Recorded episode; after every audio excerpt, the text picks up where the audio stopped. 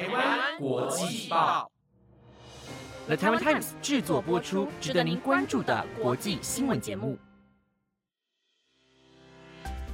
欢迎收听台湾国际报，我是显宁，马上带你关注今天，也就是六月二十九号的国际新闻焦点。各位听众朋友，晚安！马上带你来关心今天的国际新闻内容。今天国际新闻焦点包括了法国非裔青少年遭警员射杀，引发多城暴动；维持中立国身份，瑞士拒向乌克兰转移九十六辆坦克。津巴威女性满足性欲望属违法，购买或持性玩具将定罪入狱。英国王室花掉纳税人四十二亿，较去年增加了百分之五。研究显示，年均温度上升一度，家暴增加超过百分之六点三。如果你想要了解更多的国际新闻内容，那就跟我一起听下去吧。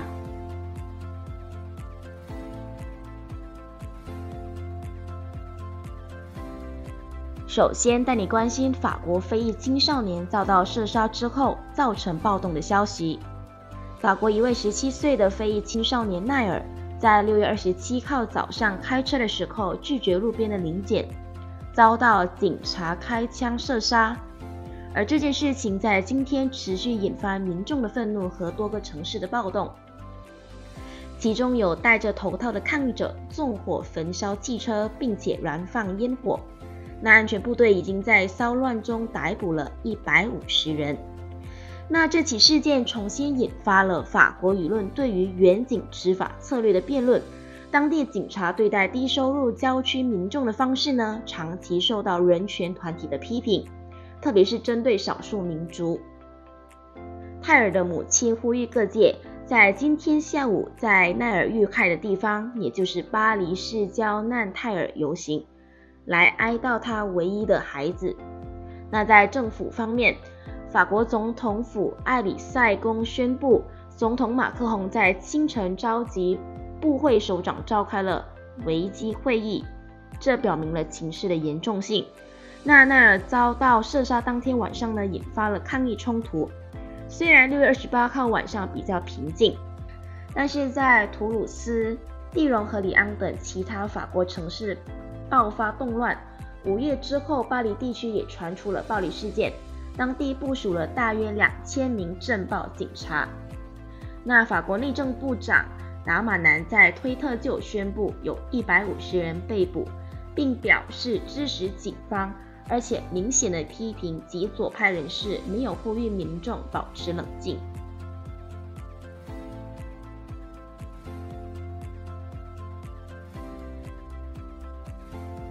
接着带你关注瑞士拒绝向乌克兰提供军事设备的消息。俄乌战争持续进行当中，欧美各国不断向乌克兰运送各种的援助，希望协助乌克兰对抗俄罗斯的入侵。但是呢，唯独拥有中立国身份的瑞士不愿意打破本来的立场。瑞士联邦委员会做出最新的决定。瑞士联邦委员会做出最新的决定。拒绝向乌克兰提供九十六辆由瑞士本土企业 Run AG 制造的豹式异型坦克。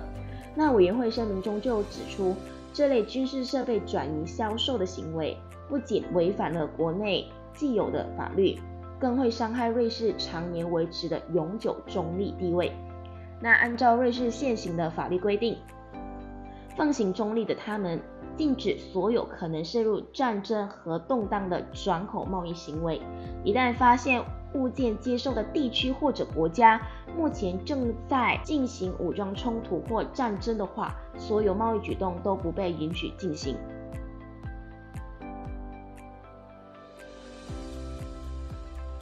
紧接着带你了解，津巴威女性满足性欲属于违法。购买或者持有性玩具将定罪入狱的消息。非洲国家津巴威的社会风气保守，那津巴威政府不止公开反对同性恋，甚至干涉人民的个人私密生活。根据报道，津巴威审查与娱乐管制法规定中，将进口和拥有性玩具视为违法行为，认定这个举动有害公共道德。一旦有女性被查出持有性玩具，将可能面临定罪和入狱服刑的命运。那女性持有性玩具被判刑的说法呢，绝非流传而已。根据报道中就有提到，实际上呢，二零二二年有两起判例都是因为性包围女性被查出和性玩具有关。那其中一个人呢，是因为经常贩售性玩具。甚至教导当地的女生怎么使用，遭到判处六年刑期，还有就是要六百四十个小时劳动服务代替。而这位女性宣判前已经被拘禁长达了两个星期的时间。那在辛巴威社会，他们的民风非常保守。那女性如果是离婚、失婚或者是单身妈妈的状态的话，非常困难能够再次找到伴侣。而这也让众多女性面临生理需求的难题。但是呢，因为政府禁止购买、持有和使用性玩具，让当地的女性完全无法接受。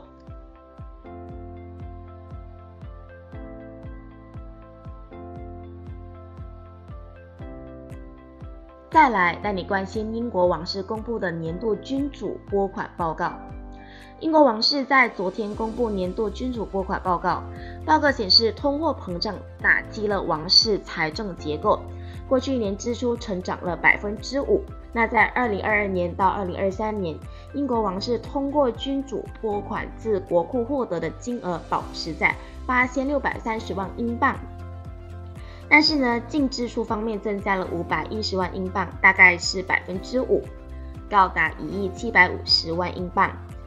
那君主拨款是用在支付君主公务和皇宫的维护费用。这份年度报告详列了王室来自纳税人的收入和支出。那英国目前呢正在陷入生活支出的危机，上个月的通膨率高达了百分之八点七。那王室账目总管史蒂文斯将王室支出增加的原因呢，部分归于英国女王伊丽莎白二世去年九月辞世。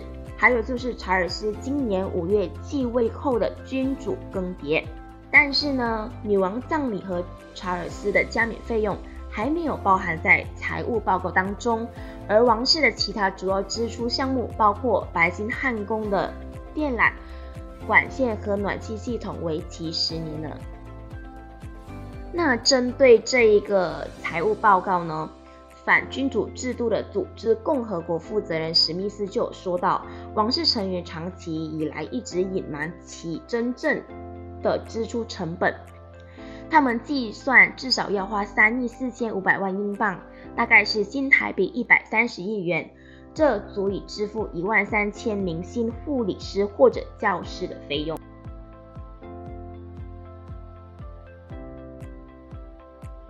最后带你关注温度上升其实和家暴和性暴力事件有关系的消息。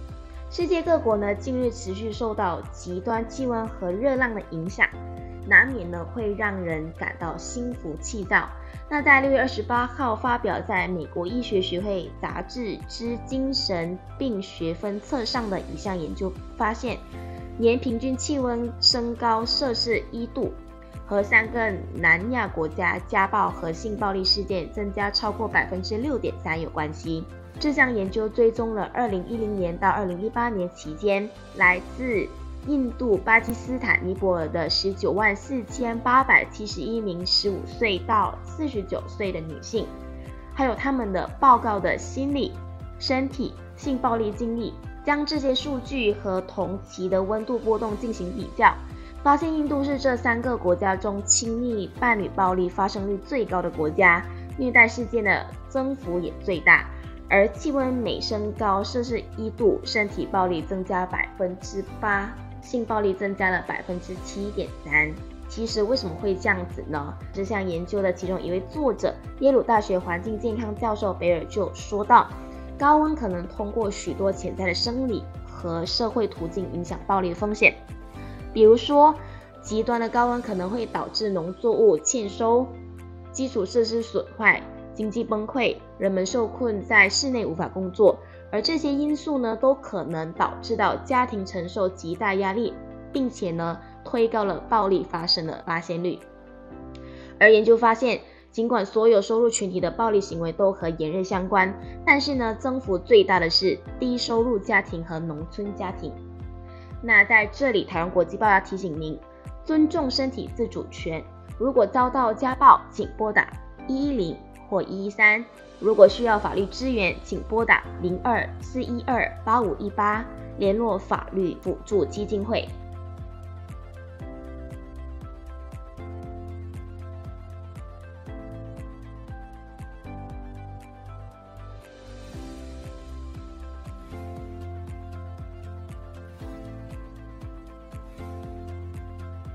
那以上就是今天的台湾国际报新闻内容，是由 The Taiwan Times 制作播出。不知道你对今天的哪一则新闻是更加印象深刻的呢？如果你有任何的想法，都欢迎你在 Apple Podcast 或者 IG 私信我们哦。感谢你的收听，我是显莹，我们下次再见。